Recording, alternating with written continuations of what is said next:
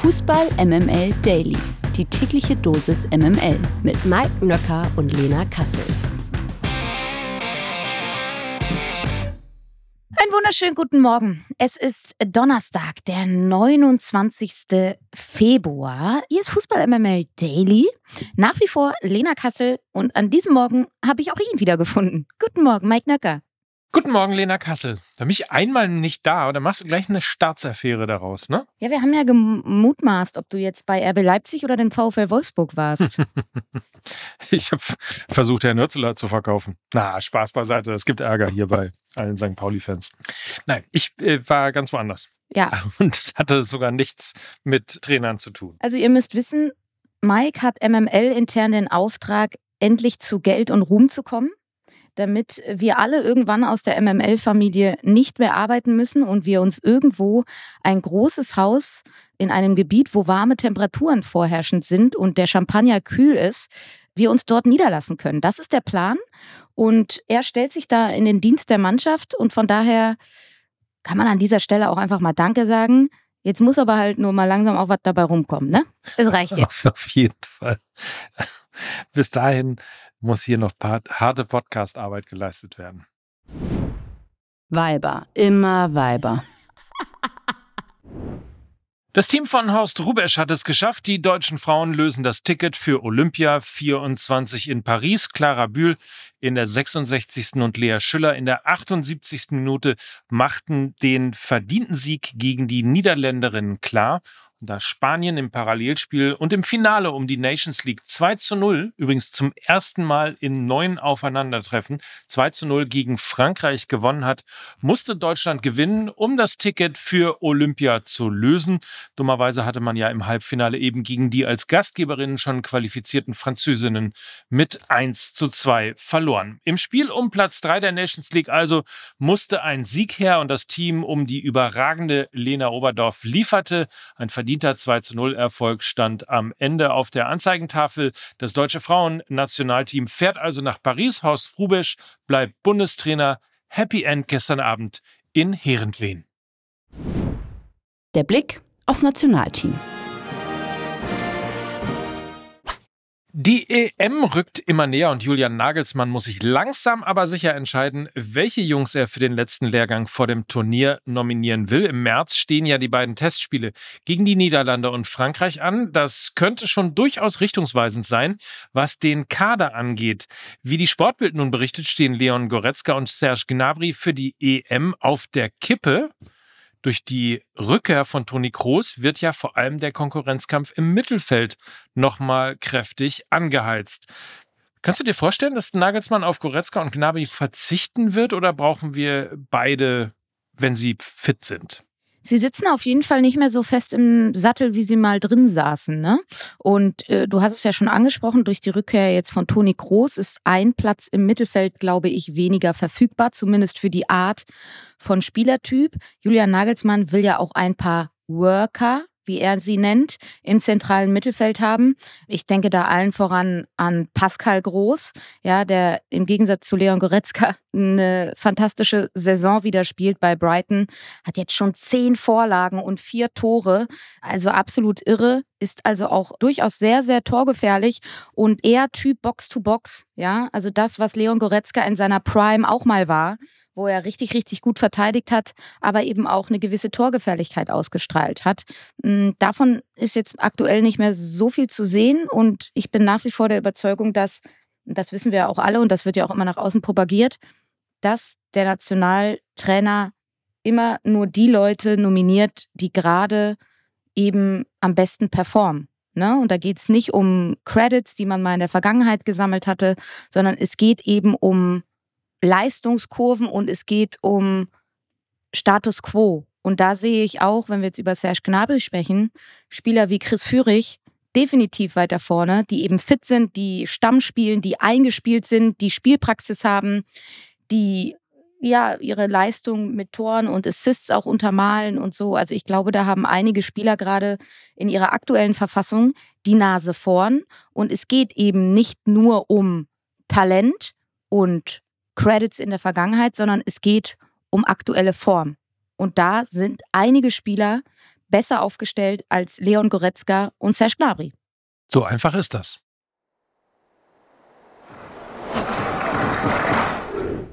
Wer auch auf eine Nominierung hofft, ist äh, Stuttgarts Kapitän Waldemar Anton. Der 27-Jährige überzeugt beim VfB seit Monaten und fällt durch seine stabilen Leistungen auf. Im Interview der Sportbild sagte er nun, dass ein Traum für ihn in Erfüllung gehen würde, sollte Nagelsmann ihn für die DFB 11 nominieren. Hast du das Gefühl, dass Waldemar Anton ganz gute Chancen hat, dass sein Traum in Erfüllung geht? Ja, also es ist ja in der Innenverteidigung ähnlich wie im zentralen Mittelfeld bei der deutschen Nationalmannschaft. Es gibt ein Überangebot. Ja, also wir haben relativ viele zentrale Mittelfeldspieler, wir haben relativ viele Innenverteidiger, wir haben wenig gute Außenverteidiger, aber äh, in der Innenverteidigung ist ja eben eigentlich reger Betrieb. Ich glaube dennoch, dass Waldemar Anton große Chancen hat, nominiert zu werden. Jetzt für den März. Ich glaube schon, dass Julian Nagelsmann ihn antesten wird. Ob es dann bis zur EM reicht, weiß ich nicht. Aber ich glaube eher, dass so Spieler wie Niklas Süle eventuell rausrotieren und dann eben so Spieler wie Waldemar Anton reinrotieren, wenn wir nach dem Leistungsprinzip gehen. Und dann äh, hat Waldemar Anton definitiv die Nase vorn gegenüber Niklas Süle. Waldemar Anton kann ja übrigens auch Rechtsverteidiger spielen. Das hat er beim VfB Stuttgart auch schon gespielt. Also er ist durchaus auch in der Lage dazu, diese gleiche Polyvalenz mitzubringen, wie es ein Niklas Süle mitgebracht hat. Und er ist eben in einer besseren Verfassung als Niklas Süle. Also eventuell gibt es da einen Kaderplatz für Waldemar Anton, ja. Wir haben ja schon den ein oder anderen Spieler hier reingejinxt, können also davon ausgehen, dass auch der Bundestrainer uns hört. Ist ja klar. Haben wir noch irgendwelche, oder besser gesagt, hast du noch irgendwelche Spieler, die du ihm gerne mit auf den Weg geben würdest? Du weißt ja schon, dass wir das äh, allerspätestens in der Woche vor der Länderspielpause ohnehin nochmal besprechen werden. Aber ja, klar. Ja. Vitali Janelt, Dennis Undaff, Maxi Mittelstädt, Robert Andrich. Ja, das sind jetzt erstmal so die Namen, die mir einfallen würden. Außer Lameng raus. Das wollte ich gerade sagen, so schnell kommt das aus der Lameng raus bei Lena Kassel. Ich bin immer wieder beeindruckt und auch ein Stück weit fasziniert. Ein Schuss, ein Tor, die Werbung. Wir begrüßen einen alten Bekannten, nämlich Jobrad. Hello again, sc.jobrad.org. Das ist eure Adresse für Nachhaltigkeit, für Mobilität, für Fahrräder, Lena, für, für einfach individuell, ich sag mal, die Mobilitätswende selber zu machen. Ja, und vielleicht ist dem einen oder anderen Jobrad auch schon mal ins Auge gesprungen, denn Jobrad ist Hauptsponsor des SC Freiburg. Also zwei Freiburger Originale sind da zusammengekommen und sind schon lange Profis in Sachen Nachhaltigkeit. Und du kannst dir bei Jobrad eben dein Traumrad als Dienstrad aussuchen und dabei äh, echtes Geld sparen. Alle Infos findest du bei deinem Arbeitgeber oder eben auf sc.jobrad.org org und ich sag mal so, du kannst dann eben dieses Jobrad aber nicht nur auf dem Weg zur Arbeit nutzen, nein, du kannst es natürlich auch in deiner Freizeit nutzen. Du kannst damit irgendwie deine Gesundheit auf Vordermann bringen, du kannst dich fitter machen, Ausdauertraining, ins Stadion fahren. Ins Stadion fahren und ich sag mal so, Na? wir haben ja schon das ein oder andere Mal hier über Christian Streich gesprochen. Ich habe gesagt, er ist so ein bisschen der glitzernde Panini Sticker in der Trainerwelt des modernen Fußballs und er ist auch Vorreiter in Sachen Nachhaltigkeit, denn er nutzt sein Fahrrad Fahrrad ziemlich häufig, nicht nur um irgendwie zum Training zu fahren, sondern tatsächlich nimmt er das auch teilweise mit auf Auswärtsfahrten, um dann irgendwie ja die jeweilige Stadt dann mit dem Rad zu erkunden. Also auch Christian Streich ist in dieser Sache Vorreiter und wir unterstützen natürlich die Mobilitätswende und das Thema Nachhaltigkeit und deshalb freuen wir uns sehr, dass Jobrad unser neuer Partner ist und von daher fühlt euch animiert dazu, da einfach mal vorbeizuschauen auf sc.jobrad.org oder informiert euch einfach bei eurem Arbeitgeber, ob sie vielleicht auch sowas anbieten wie Jobrad und dann könnt ihr euch eben ja bis zu 40 Prozent günstiger als eben ein Fahrrad zu kaufen, einfach ein Fahrrad leasen. Ist doch toll. Fantastisch. Die Lage der Liga. Einer der formstärksten Spieler in der Bundesliga ist aktuell ohne Frage Daniel Mahlen. Trotz seiner guten Leistungen zählt der Niederländer laut Bild zu den Spielern, die im Sommer verkauft werden könnten, um das Transferbudget für den dringend benötigten Kaderumbau aufzustocken. Demnach erhoffen sich die BVB-Verantwortlichen für Mahlen eine Ablösesumme zwischen 40 und 50 Millionen Euro. Zuletzt war der Angreifer unter anderem mit Vereinen aus der Premier League in Verbindung gebracht worden. Wie siehst du das? Sollte man Malen für das Geld ziehen lassen oder könnte er zukünftig vielleicht sogar eher eine zentrale Rolle als Schlüsselspieler beim BVB einnehmen? Ich finde es äh, generell so ein bisschen komisch, dass man dann über Kaderumbau nachdenkt äh, und dann vorhat, seinen besten Spieler aktuell zu verkaufen. Also es macht für mich keinen Sinn. Also klar würdest du mit ihm irgendwie Geld einnehmen, du würdest aber ja natürlich auch viel Qualität verlieren. Ne? Er steht bei zehn Saisontoren jetzt schon ist mit 25 jetzt auch noch relativ jung, hat seine Verletzungen auch in den Griff bekommen und ist aktuell formstärkster BVB-Spieler.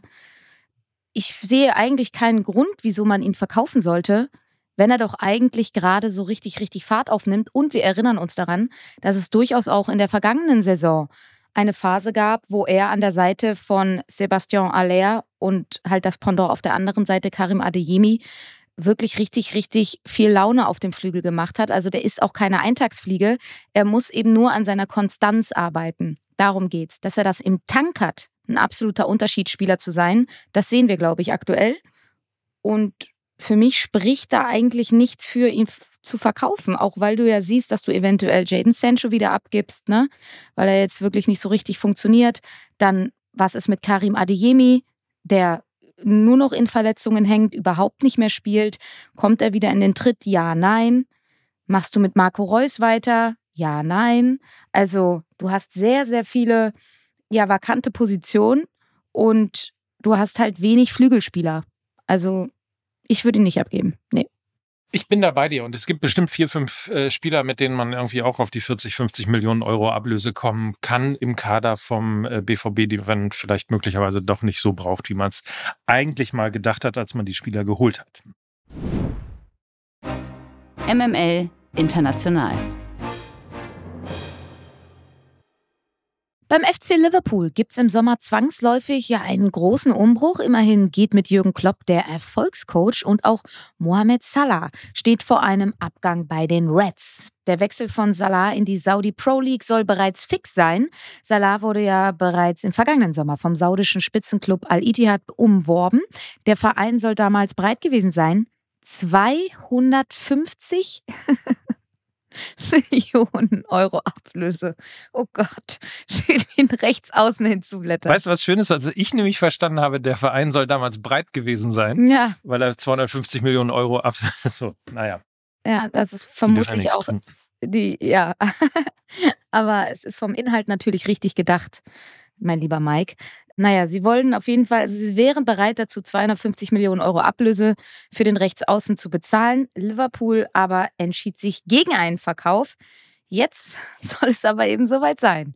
Und äh, ja, mit 250 Millionen Euro kann man auch dann einen Umbruch angehen. Ja. Der verlorene Sohn. So, und wisst ihr, wer auch zurückkommt? Franck Ribéry. Aber keine Angst, er geht nicht in die saudische Pro League, sondern er kehrt zurück.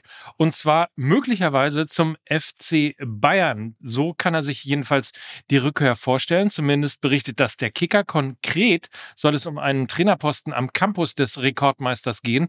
Dafür absolviere er gerade sogar den Trainerlehrgang. Aktuell ist er noch Techniktrainer beim italienischen Club US Salernitana.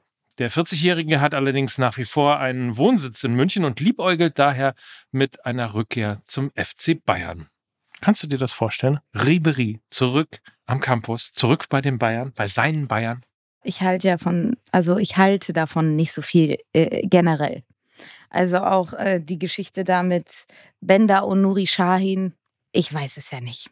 Und ich kann mir jetzt im speziellen Fall Franck Ribery vorstellen, dass das eher so in Richtung Wayne Rooney und Andrea Pirlo gehen kann. Als Spieler fantastisch, als Trainer, glaube ich, falsch aufgehoben. So, als Trainer übrigens richtig aufgehoben, äh, können wir jetzt auch mal hier äh, privat quasi Grüße loswerden. Olli Kirch, der schon äh, zwei, drei Mal und glaube ich in der letzten oder vorletzten Woche hier zu Gast gewesen ist, der U19-Trainer von Borussia Mönchengladbach, hat äh, in dieser Woche die Pro-Lizenz bestanden. Er ist also jetzt rundum Trainer und hat jetzt alle Scheine, die er braucht. Herzlichen Glückwunsch. Ja, herzlichen Glückwunsch an dieser Stelle. Er kann gerne mal wiederkommen, dann haben wir endlich mal wieder ein bisschen mehr Fachkompetenz hier in den Reihen. Ist immer sehr angenehm mit ihm. Für heute soll es das gewesen sein. Wir haben morgen aber einen anderen Gast.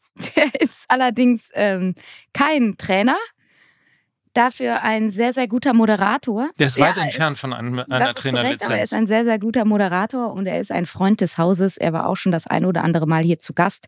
Marco Seifert wird morgen bei uns sein und mit uns über den anstehenden Spieltag sprechen. Und darauf freue ich mich sehr. So ist das. Ich mich natürlich auch. In diesem Sinne, habt einen feinen Tag. Wir hören uns morgen wieder. Dann eben auch mit Marco zusammen. Und für den heutigen Tag wünschen wir euch natürlich alles Tolle und verbleiben wie immer mit freundlichen Grüßen Mike Nöcker und Lena Kassel für Fußball MML. Tschüss. Tschüss. Dieser Podcast wird produziert von Podstars bei OMR.